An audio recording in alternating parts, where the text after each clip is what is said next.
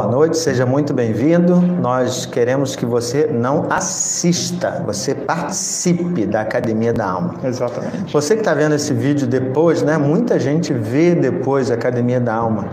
Tanto que a gente tem uma frequência baixa, às vezes aqui não online, mas depois a gente entra lá, tem 180 visualizações. Exatamente. As pessoas viram depois. Então é muito importante, se você pode participar ao vivo, participe, porque você tem a oportunidade de tirar dúvidas, né? Uhum. De questionar, porque depois pode ficar alguma questão e a gente né, não vai conseguir dar esse feedback para você. Então é muito importante que você tente participar. Mas não conseguiu participar no ao vivo? Beleza, você vai assistir. Realmente depois não tem jeito. Mas Pode deixar dúvida também no comentário do vídeo, sem problema nenhum. Isso, só que ninguém acho que vai responder depois. Não, a gente vai tem uma equipe lá de mídias, gente É boa. Pode pegar, se eles não souberem responder, que eu acho que eles vão saber, porque o pessoal é bom. Mas, Mas a gente recebe notificação Recebe, recebe. depois que coloca lá? Recebe. Ah, Sim. tá, não sabia. Olha que coisa, viu? Então Muito pode bacana. deixar um comentário também, Muito se tiver bem. alguma dúvida, ou elogio, ou crítica, enfim. Pode deixar lá, fique à vontade. Colossenses capítulo 2, versículos de 8 a 15. Antes da gente ler, vamos fazer oração, né? Uhum. Deixa eu fazer uma oração. Maravilhoso bom Deus, obrigado pela oportunidade de estarmos aqui na tua casa, podemos meditar na tua palavra, podemos estudar, compartilhar com outros irmãos. Que seja noite de crescimento, de edificação e de glorificação ao teu santo nome. Nos ajuda a aprender para que, como vamos estudar hoje, a gente possa combater os falsos ensinos. Ajuda-nos, Pai, a, a entender a tua palavra com profundidade. Assim oramos em nome de Jesus. Amém. Amém. Então, Colossenses 2, de 8 a 15, diz assim: Cuidado que ninguém vos venha a enredar com sua filosofia e vãs sutilezas, conforme a tradição dos homens, conforme os rudimentos do mundo e não segundo Cristo. Porquanto nele habita corporalmente toda a plenitude da divindade. Também nele estáis aperfeiçoados, ele é o cabeça de todo principado e potestade.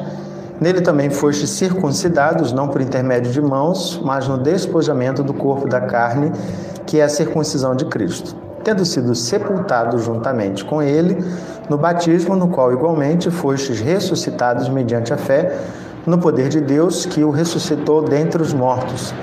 E a vós outros que estáveis mortos pelas vossas transgressões e pela incircuncisão da vossa carne, vos deu vida juntamente com ele, perdoando todos os nossos delitos, tendo cancelado o escrito de dívida que era contra nós e que constava de ordenanças, o qual nos era prejudicial, removeu inteiramente, encravando na cruz, e despojando os principados e as potestades, publicamente os expôs ao desprezo, triunfando deles na cruz.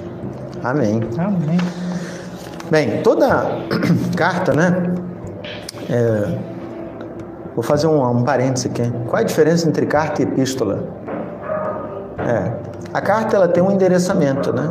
Ela é endereçada a alguém. Embora esteja escrito na sua Bíblia, Epístola de Paulo aos Colossenses, isso é um erro. Porque isso aqui foi colocado pela Sociedade Bíblica, né? A gente chama de carta aos Tessalonicenses, tem um endereço, ela é chegada. A gente chama de epístola quando é algo geral. É, por exemplo, Epístola de Pedro, que é escrito para todo mundo que está na diáspora, não é focado em uma pessoa, em um grupo. Quando Paulo escreve a alguma igreja, ele tem sempre uma, uma intenção, né? O apóstolo Paulo ele tem uma intencionalidade muito marcante.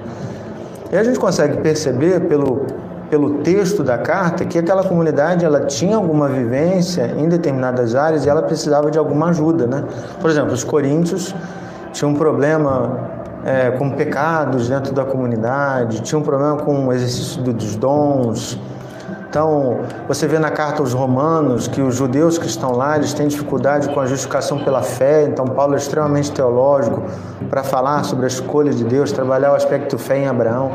Quando você olha em Colossenses, ele fala muito da obra de Cristo. É, então, certamente essa comunidade ela precisava ter essa experiência de que ela foi tirada de um império das trevas, trazido para a luz. É isso que está no capítulo 1. É um texto que eu acho lindíssimo, né? Ele nos transportou do império das trevas e nos trouxe para o reino da luz, né? Em Cristo Jesus. E há aqui no capítulo 2 essa, essa observação de que a igreja, talvez diferente de outras comunidades, ela enfrentava um embate, um combate com ensinos falsos que circundavam a igreja e que de alguma forma eu acho que Paulo está percebendo que esse ensino ele está entrando na igreja. Não é que ele é só uma ameaça, é que ele já começou a entrar na vida da igreja. Então, o nosso objetivo aqui é olhar para esses versículos né, do capítulo 2. Eu proponho a você que depois, acabando a Academia da Alma, leia Colossenses, ó, pequenininho, quatro capítulos, irmãos, duas páginas, assim, pequenininho. Você vai ler em 10 minutos. Ler, pensar assim, poxa, o que que Paulo está dizendo no contexto geral, né? Nesse pedacinho que a gente tirou, para ficar bonito, a gente chama de perícope. É, tá em alta esse nome. É, teologicamente falando. É que quando a gente aprende prática de pregação, esse é o nome. Mas assim, esse texto, né, essa perícope, esse pedacinho que tem um contexto, né, a gente consegue entender, ele fala de um ensino falso. Uhum. É, e aí a gente separou algumas perguntas aqui, claro que você pode trazer outras, né, para a gente debater sobre esse falso ensino. E o que me chama muita atenção é a primeira palavra, Washington. Ele diz assim: cuidado. É, cuidado me lembra aquelas placas assim vermelhas, assim, aqueles alertas assim piscando, cuidado, né? A gente vê no shopping quando o pessoal da limpeza tá limpando, eles botam aquele negócio lá, cuidado, piso molhado, né? Nem sempre o piso está molhado, mas eles põem aquele negocinho lá. Ok, um alerta. Então a ideia de cuidado. É, o Paulo está alertando aquela igreja. Bem, eu não faço parte da igreja de Colossos, eu faço parte da igreja do Tomás Coelho, né? A pergunta é: esse é um alerta para nós? Ou a gente só olha aqui num contexto histórico? Não, de forma alguma. É, se a gente for olhar 2 Timóteo 3,16, diz que toda a escritura é inspirada por Deus e é proveitosa né? para a gente. Isso, é útil para a gente utiliza ela no dia a dia, ela é mais do que suficiente para nos direcionar nas nossas tomadas de decisão, sempre pautando em quê? Glorificar Deus. Isso daqui glorifica Deus ou não? Mas nesse contexto aqui que Paulo está falando, ele está trazendo um cuidado de alerta realmente, né? Tipo, olha só, observa isso. Toma cuidado com isso, tá aqui na sua frente e você não está enxergando. É, por quê? Estava tendo muitas discussões filosóficas porque era o berço da filosofia que tinha ali na época. Uhum. Então esse daí era o contexto da época. E, e interessante que Paulo, você não vê ele se opondo à filosofia. O problema é se essa filosofia ela ficar acima do Evangelho de Cristo Jesus. Cristo Jesus é suficiente. Se vier para corroborar, ok, a gente usa isso no dia a dia também, né? Muitas vezes a gente pega alguma coisa para exemplificar um, algo corriqueiro. Agora, quando essa filosofia sobrepõe, e é isso que estava acontecendo, aí a gente tem uma intervenção, que é o que Paulo está fazendo, corrigindo a igreja. Ó, toma cuidado com isso. E é fácil olhar para o mundo agora e ver quantas filosofias né, estão tentando entrar, Exatamente. mas já entraram na igreja. Então a gente precisa ficar alerta. Esse alerta é para a gente. É, quando a gente fala de filosofia, né, pelo menos eu lembro das aulas de escola, né, ensino médio, Sim. filosofia, tal, chato, tal. Só que a gente sempre precisa pensar filosofia como um pensamento corrente. Então, por exemplo, o pensamento filosófico discutia sobre a questão da matéria, do espírito, se tem céu, se tem um criador, se não tem criador, era uma reflexão sobre a vida, né? Então, é, a partir dessa discussão, como eles não usavam a Bíblia como regra de fé, eles criavam conceitos a partir dos conceitos racionais, né? das experiências, das, daquilo que era feito. E isso, de alguma forma, estava invadindo a igreja. E a questão é, isso também está invadindo nos dias de hoje, a gente tem isso, porque ele diz assim, cuidado que ninguém vos venha enredar com sua filosofia. Então, eu acho que é interessante porque o enredar é levar como cativo, alguma coisa que te prende, né? Uhum. Assim, ó, hum, que coisa bacana, cara, eu nunca pensei nisso né? É aquela pergunta que todo mundo faz para o pastor e eu vou fazer aqui ao vivo e não vou responder. Pastor, onde ficam os dinossauros na Bíblia? Entendeu? Todo mundo vai no museu e vê os dinossauros, cara, mas não tem dinossauro na Bíblia. As minhas filhas perguntaram isso outro dia, pai, onde estão os dinossauros? Eu falei, caramba, deixa para alguns anos eu respondo para vocês. Entendeu? É, porque você tem uma discussão aqui que te chama atenção, te prende, e aí você olha para a Bíblia, você não vê a resposta, aí você fica doido. Pô, se eu somar todos os anos da Bíblia, dá 15 mil anos, uhum. né?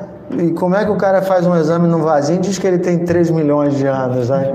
Que história é essa? E o carbono 14 é uma prova científica até hoje considerada irrefutável, né? Como é que a gente resolve essas coisas? Então, tem, tem um pensamento corrente aí que ele, ele vai nos cercar e não vai levar como cativo. Mas, assim, quais são os pensamentos, assim, eu tenho alguns aqui comigo, mas quais são os pensamentos que você destaca hoje que estão circundando a igreja, e que ficam pegando a gente, levando os crentes a se desviar da palavra? Ah, tem vários. Mas assim, um que me chama muita atenção é uma teologia que não é bíblica, teologia da prosperidade, exemplo. Uhum, então a gente tem vários hoje ditos é, pastores ou sei lá qual o nome que utilizam e falam da teologia da prosperidade. Ah, você tem que fazer, que aí Deus tem que fazer por você também, e aí você vai ficar rico e não sei o que. Cara, isso daí não está na Bíblia. Não está na Bíblia. Isso é um pensamento de fora, que parece muito mais papo de coach, né? Sem dizer que hoje a gente tem muitos. É, é, uhum muitas pessoas utilizando os ensinamentos bíblicos para poder é, é, se, se valer disso, né, como coach, para dar um direcionamento de vida, mas que muitas vezes não está pautado na palavra de Deus. Né? Uhum. Não é o foco evangelho de Cristo Jesus que nos resgatou do pecado, que te, não permite que a gente fique, no, no texto aqui, cativo, né? não permite que a gente seja enredado novamente, porque a gente já foi escravo do pecado. Quando você fala isso, assim, levar cativo, vem muito à cabeça é, é para mim, né? Fica muito latente. Ah, eu era escravo, escravo desse pensamento. Desse pensamento. E agora eu vou voltar para esse pensamento? Não faz sentido. É. É, é, parece o povo saindo do Egito falando: ah, vamos voltar para lá porque lá tinha carne. Racionalmente a gente jamais pensa em voltar, né? Mas, mas o que, que, é interessante? Por que, que esse pensamento no, no, pode nos pegar cativo? Porque não é só uma questão racional, ele é sedutor. Sim. É, de alguma forma ele atrai, ele toca nas nossas tentações, ele toca nas nossas preocupações, é, atinge os nossos medos. Então, por exemplo, por que, que a teologia da prosperidade ele alcança, mesmo que ela não seja bíblica? Porque as pessoas não querem ler a Bíblia. As pessoas querem o quê? Resolver seus problemas financeiros. Oito passos para ficar rico. É, eu não falo nem do ficar rico, cara, mas olha só, metade da população brasileira é endividada. Eu não sei se o pessoal aqui que está assistindo a academia da alma está endividado, mas metade da população brasileira está endividada. Endividada, quando eu falo endividamento, que é, coloca em risco o seu próprio sustento. Então, se ele passa na porta de uma igreja que fala assim: olha, nós temos a resposta para você Percebe como é atrativo, não porque é verdadeiro, mas é porque é sedutor? Uhum. É, responde a minha aflição, a minha, a minha necessidade imediata. A minha necessidade, entendeu? Toca nisso. É, eu tenho um pensamento que, é, que eu falo que é rudimento, né? Essas filosofias, rudimento não, filosofias e sutilezas que nos cercam. Eu tenho muita dificuldade, é, duas coisas. Um é que o povo brasileiro ele é místico. um negócio de sorte, cara. Assim, é, eu faço muito sepultamento, né? Eu vejo, quando acaba o sepultamento, o coveiro, geralmente, ele fala assim, ó, foi enterrado na quadra 40, lote 20, e sempre tem alguém assim, ó, anotando. E eu, durante muito tempo eu fiquei, o que, que é aquilo? Né? Por que as pessoas anotam que vai fazer visita? Não, cara, eu descobri que as pessoas vão fazer jogo de azar. Então, e, e percebe? É, esse pensamento de sorte, de, de cara, hoje eu tô com o pé direito, não, hoje eu tô com os dois esquerdos. Como crente fala essa parada, Washington? Cara, hoje está dando tudo errado para mim. Como assim? Assim, A gente tem na nossa fala é uma fala cercada de sorte. Essa é a primeira coisa. A segunda é, é, a má compreensão bíblica de alguns termos e como as pessoas da igreja mesmo usam palavras influenciadas pelo mundo. Uhum. Uma expressão, para dar um exemplo, livre-arbítrio. Eu cansei de explicar isso. Faz um vídeo explicando ela. Não, não me nego já. já tá, só explico se eu chegar... Coloca lá essa pergunta, acessa esse vídeo aqui. Meu irmão, toda hora alguém fala assim, não, porque no nosso livre-arbítrio, porque no nosso livre-arbítrio, porque no nosso livre-arbítrio, no nosso livre... Que livre-arbítrio, irmão? Assim... É, livre-arbítrio é uma expressão teológica, vou explicar aqui a última vez. Livre-arbítrio é uma expressão teológica, fala da capacidade de decisão. Arbítrio é de árbitro, livre é sem influência. Só duas pessoas nesse mundo não foram influenciadas pelo pecado: Adão e Eva. Qualquer um depois dele não está livre. Nós somos influenciados diretamente pelo pecado. Nenhum de nós é livre. Nós somos pecadores, ponto. A gente não pode falar isso da boca para fora. Não, porque no livre-arbítrio, então, porque no livre-arbítrio. Gente, assim, então eu percebo como o pensamento do mundo ele pega até os crentes, né? Assim, ele é capaz de nos enredar. Mas isso daí é uma tentativa frustrada de tentar justificar as decisões erradas que as pessoas tomam. É, pode ser, pode ser. Não, é, Vai da é parte da sedução, é uma né? âncora, exatamente. É.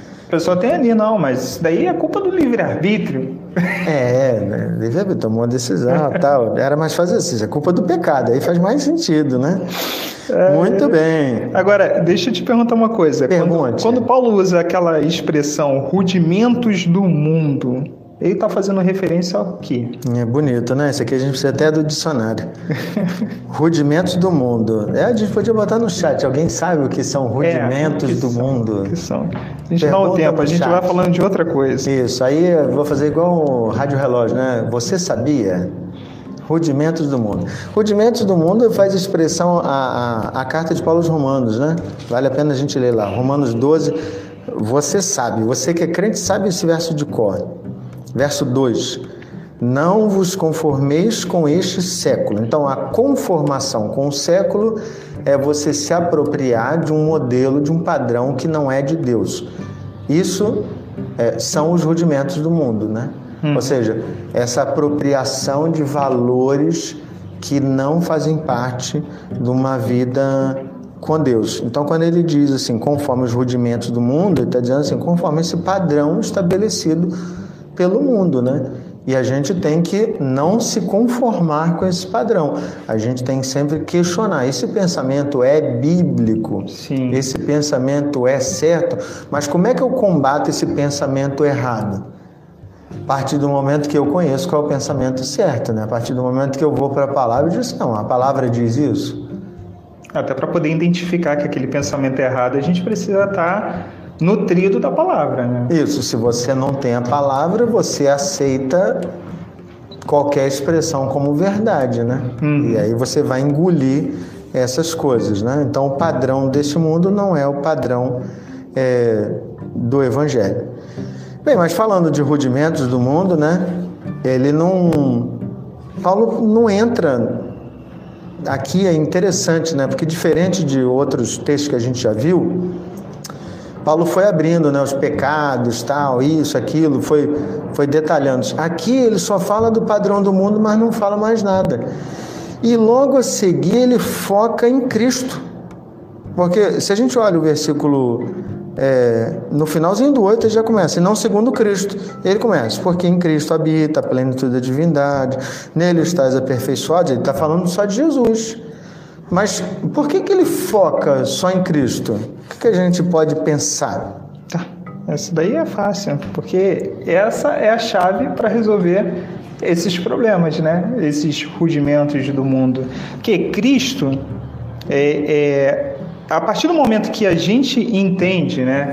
Que, que a gente está conectado com Cristo, que a gente sabe qual é o desejo de Cristo para a nossa vida e a gente tem ferramentas suficientes para poder entender o que está conectado com a palavra dele e o que não está, é o famoso que a gente fala para as crianças, né?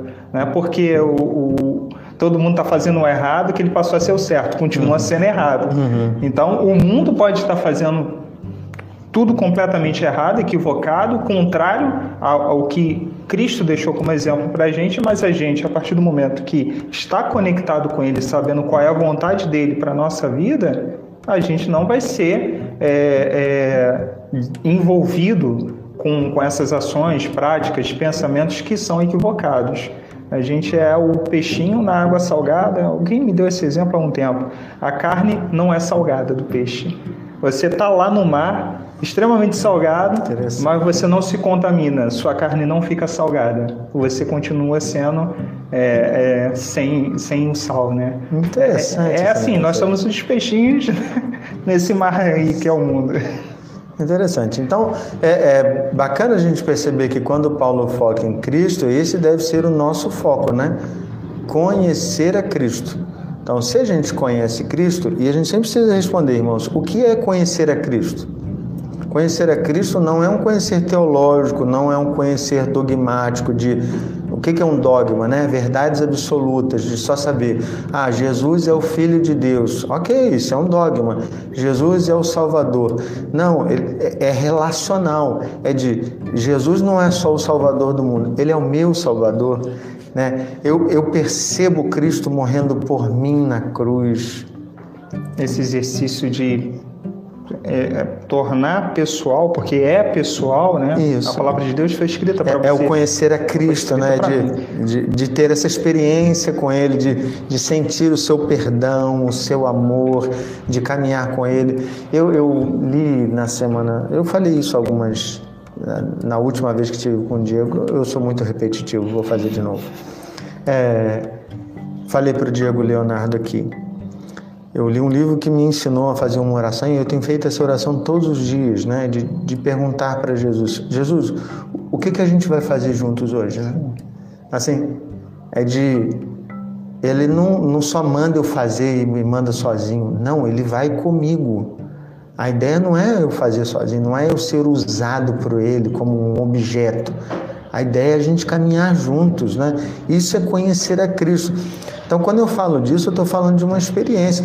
Houve uma fase da minha vida que talvez eu só trabalhasse para Jesus. Mas quando a gente vai conhecendo, a gente vai aprofundando e diz assim: não, não é só isso. Ele não te chamou para isso. É, poxa, ele me chamou para relacionar com ele. Então, subi um degrauzinho nessa experiência, né? de conhecimento. Então é muito bacana a gente perceber como é que a gente combate esses rudimentos quando a gente uhum. conhece a Cristo. Show. E aí, olha que coisa interessante. A partir do versículo, deixa eu confirmar aqui, 12, teologia pura, hein? Vou repetir aqui.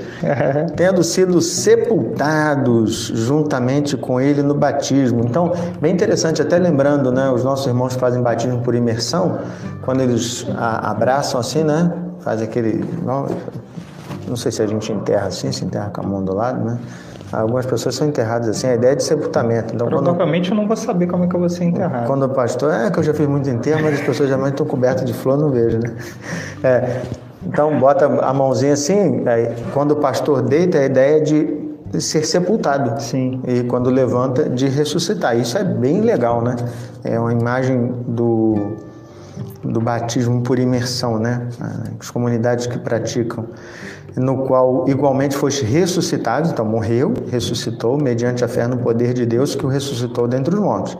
E a vós outros que estáveis mortos, ó, teologia, ó, estávamos condenados, não éramos capazes de decidir nada. Então foi a graça que nos alcançou tendo cancelado o escrito de dívida, fomos perdoados. Então, toda a nossa dívida foi cancelada por Cristo Jesus. Não há um pecado que seja capaz de anular a obra redentora de Cristo é, na cruz. Isso é muito legal. E termina é, com uma expressão extremamente espiritual, né? Jesus despojou os principados e potestades, publicamente os expôs ao desprezo, triunfando deles na cruz. Então é, se o maligno tinha alguma autoridade com a morte, quando Jesus morre e ressuscita, ele diz assim, ó, zombei, te humilhei. É, aí, te venci. Entendeu? Por isso que a gente não tem medo da morte, porque Jesus venceu a morte. Por isso que a gente faz celebração quando um dos nossos morre, né? a gente celebra. Isso aqui é discipulado, né? Conteúdo de teologia. Você que é crente aí há, três décadas, você sabe isso aqui de cor. Jesus morreu, ressuscitou, está na Bíblia. Por que, que isso é repetido tantas vezes, Washington? Por quê? Por que, que a gente precisa ficar repetindo esse conteúdo e a Bíblia repete? Por que, que Paulo repete esse mesmo conteúdo para as pessoas? O que, que tem de importância nisso? Ah, tem muita importância, né? Primeiro que a gente esquece muito rápido as coisas que a gente lê. Isso. A grande verdade é essa. É, a gente tem amnésia. Né? A gente tem uma amnésia muito grande, mas a gente precisa é, valorizar.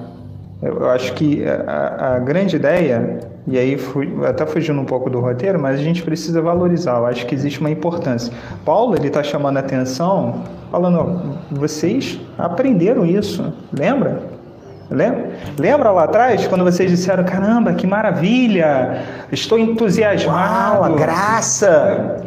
Lá no alto, né? É. Aí daqui a pouco. Cansou da graça. Primeira coisa que acontece ali, Ih, rapaz, isso daqui é interessante, aí deixa de lado. É, ele está falando para a gente. Jesus já não é mais vê... suficiente. Exatamente. É. E a gente precisa entender que a partir do momento que a gente foi resgatado por Cristo Jesus, você não é mais a mesma pessoa. Aquelas coisas ficaram para trás. Se não ficaram para trás, meu irmão, repensa a sua caminhada. Tem alguma coisa que não está legal, que precisa ser ajustada aí. Tem que ficar para trás. Você é uma nova criatura. A partir de agora, você vai seguir um novo caminho. E é interessante você falar isso. Me permita uma, claro, uma interrupção. É, às vezes, na caminhada com Cristo, a gente pode passar aquela fase de desânimo, né? De realmente, poxa, ficar repensando aquelas bobagens. Será que é mesmo? Quantas vezes eu, eu fui perguntado né, por pessoas: é, será que Jesus mesmo me salvou?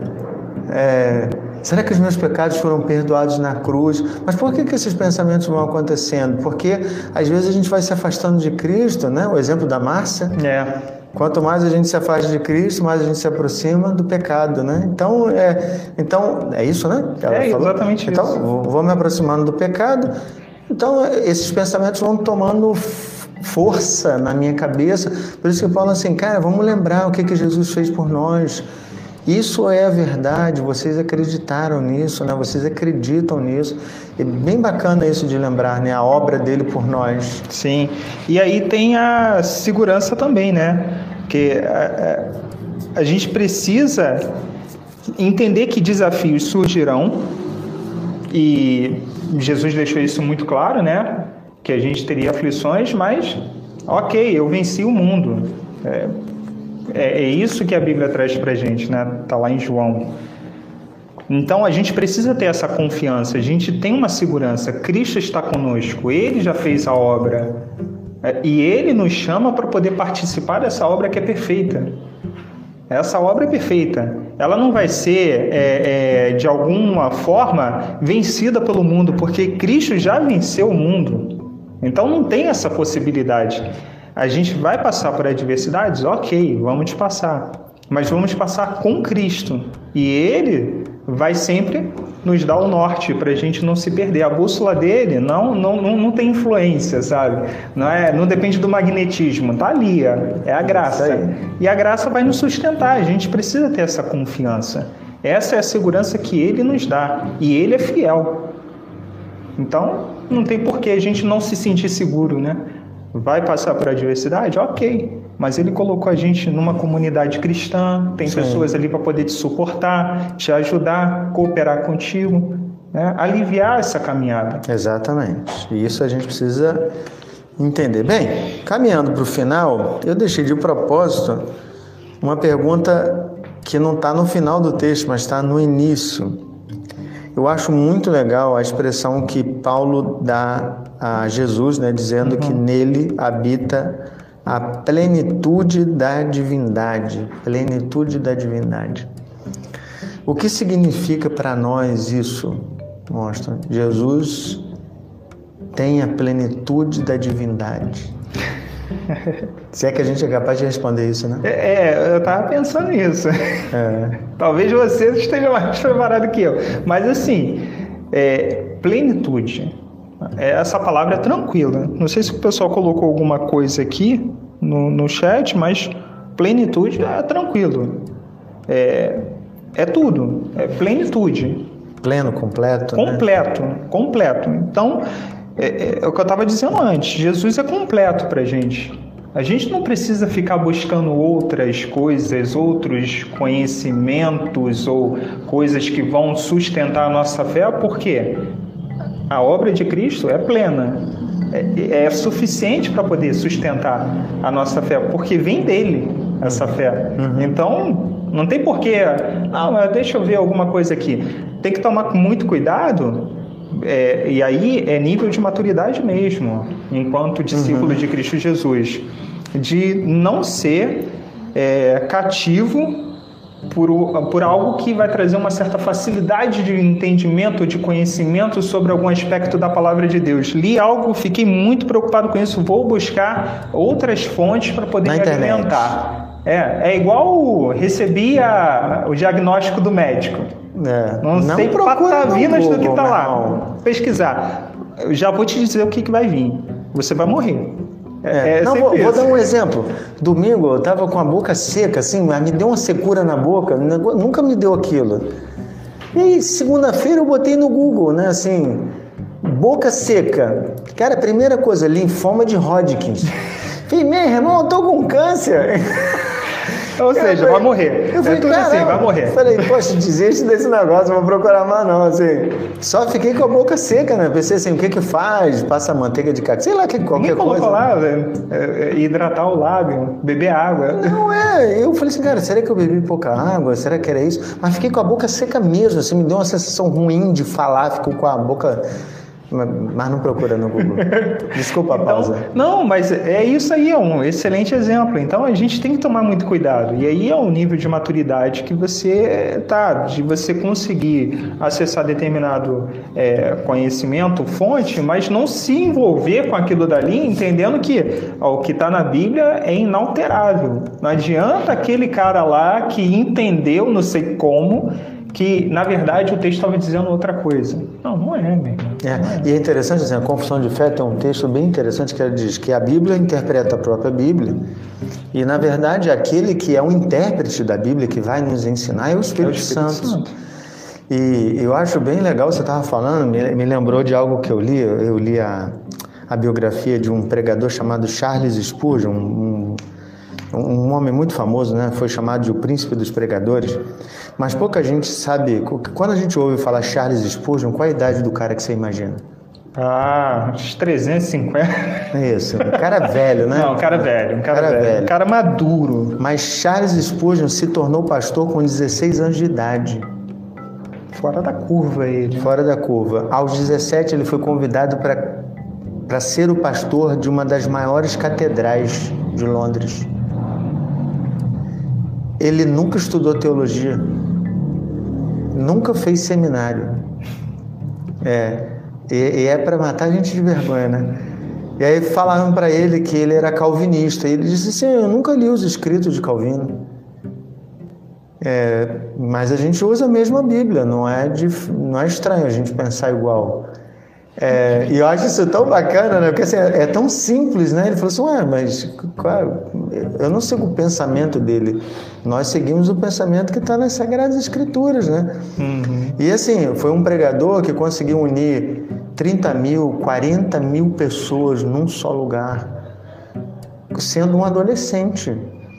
E eu fico assim, cara, mas como ele conseguiu? Mas não foi ele, né? É, quando você lê a biografia, você entende o jovem Spurgeon, ele mergulhou em parecer com Cristo. E ele encontrou em Cristo toda a plenitude, ou seja, a resposta para todas as suas perguntas. A gente tem aqui um caminho muito perigoso, irmãos. É, é importante fazer um alerta. Pode parecer assim, poxa, o pastor e o Washington estão falando para a gente não procurar mais conhecimento nenhum. Uhum. Não, não é isso.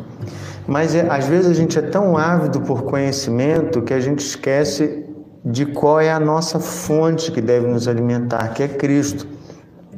Então você pode procurar conhecimento no YouTube, mas assim, lembra que quem vai ajudar você a entender a palavra de Deus não é o pregador tal.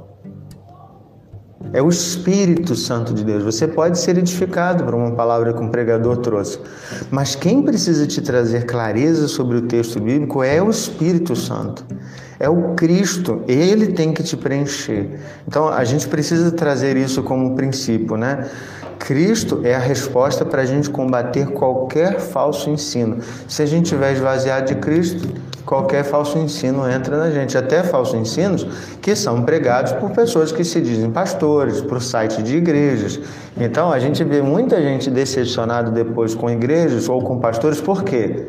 Se sentiram enganados porque não ouviram esse conselho básico, né? Se permitiram. Se permitiram a viver essas experiências. Então, você pode aprender, você pode questionar, mas lembre, aquele que tira todas as dúvidas é o Espírito Santo e a gente precisa mergulhar, porque o nosso objetivo enquanto estamos neste mundo é parecer com Cristo.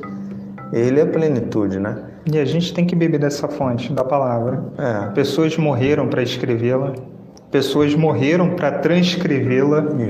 E a gente tem uma facilidade enorme de tê-la em vários idiomas, de várias versões, é. enfim, em vários dispositivos. É. Eu nunca esqueço também outra história, né? Já que eu contei uma história, eu vou contar outra. Não sei se você sabe, o João, João Ferreira de Almeida, que foi o, o tradutor da Bíblia. Você sabe a história da tradução? Não. A primeira tradução que o João Ferreira de Almeida fez, ele fez da Vulgata, né? Que era a Bíblia em latim. E ele fez uma tradução, demorava anos para fazer uma tradução, né? Não, não, tinha Google, não tinha programinha de, de ver grego e hebraico, essas coisas. Então ele foi traduzindo com o conhecimento que ele tinha de latim. Quando ele mandou para produzir, o texto se perdeu. A tradução não tinha xerox, não tinha, não tinha backup. Aí perdeu. E ele entendeu que aquilo era a resposta de Deus. Ele fez uma tradução melhor. Na segunda tradução que ele fez, ele foi para o hebraico e o grego sozinho. Eu fiquei pensando, meu Deus, alguém dedicou a vida para traduzir a Bíblia para o português. Como eu preciso valorizar isso? Pois é. Assim, alguém dedicou horas, largou a esposa, filho, não fez aniversário de filho, não foi em festinha, né? não participou de, de, de atividade, porque ficou lá horas e horas, todos os dias, com livro de hebraico, de grego, traduzindo a Bíblia para que pessoas em gerações futuras pudessem conhecer a palavra de Deus. E talvez hoje a gente, com mil versões em português, tem tudo do vovó, do vovô, Bíblia do tio, da tia, da cunhada Bíblia do surfista, do, sei lá, do músico, da justiça social, tem Bíblia de tudo. Mas as pessoas não leem. Então é, a gente precisa valorizar isso. Só tem um jeito de combatermos os falsos ensinos. É mergulhando e conhecendo mais de Cristo, né? buscando a Cristo, com a palavra, com oração, com vida de dedicação. Exatamente. Mais alguma coisa? Não. Tem pergunta aí no chat, ou pessoal? Não, tava dando uma olhada aqui, o pessoal só, só colocou um comentário. A Tina riu muito do, do negócio lá do enterro. O pessoal fazendo o jogo. É, cara, não tem. Isso é tristeza. Sula Jesus é o caminho, a verdade e a vida. Isso. Selma com Cristo no barco tudo vai bem. Eu gosto muito da Academia da Alma, Vera Lúcia colocou aqui pra gente. Obrigado, Vera o Renan Araújo. Interessante também que ele lutou contra a depressão na vida dele. E mesmo assim foi um grande pregador. É. Você sabe por que da depressão, Renan? Quando ele estava pregando, nesse no maior auditório que teve, acho que eram 45 mil pessoas, um, um engraçadinho, um filho do diabo, gritou fogo, né? E as pessoas em desespero saíram correndo e pisaram uma nas outras, e várias pessoas morreram e o Spurgeon se sentiu culpado, né, responsável pela morte daquelas pessoas. Por isso que eu falei que é um filho do diabo, porque não tinha fogo nenhum. Foi só um mentiroso. A Vera colocou: Estou aprendendo muito com a Academia da Alma. Que bom, Vera. Selma, temos que reter o que é bom. Para isso, temos que conhecer a palavra de Deus. Exatamente. Tem que conhecer o que é bom para poder reter. Tem que conhecer o que é bom para reter o que é bom, exatamente. Senão retém qualquer coisa. É, sou, a Vera Lúcia colocou que ela é da Assembleia Jardim Carioca, Ilha do Governador, Pastor Jorge. Um okay, abraço para bem-vinda, Deus te abençoe. Uhum. Então vamos parar por aqui, encerrar mais uma Academia da Alma. Muito bom estar com você, muito bom estar com você. Muito bom estar com você.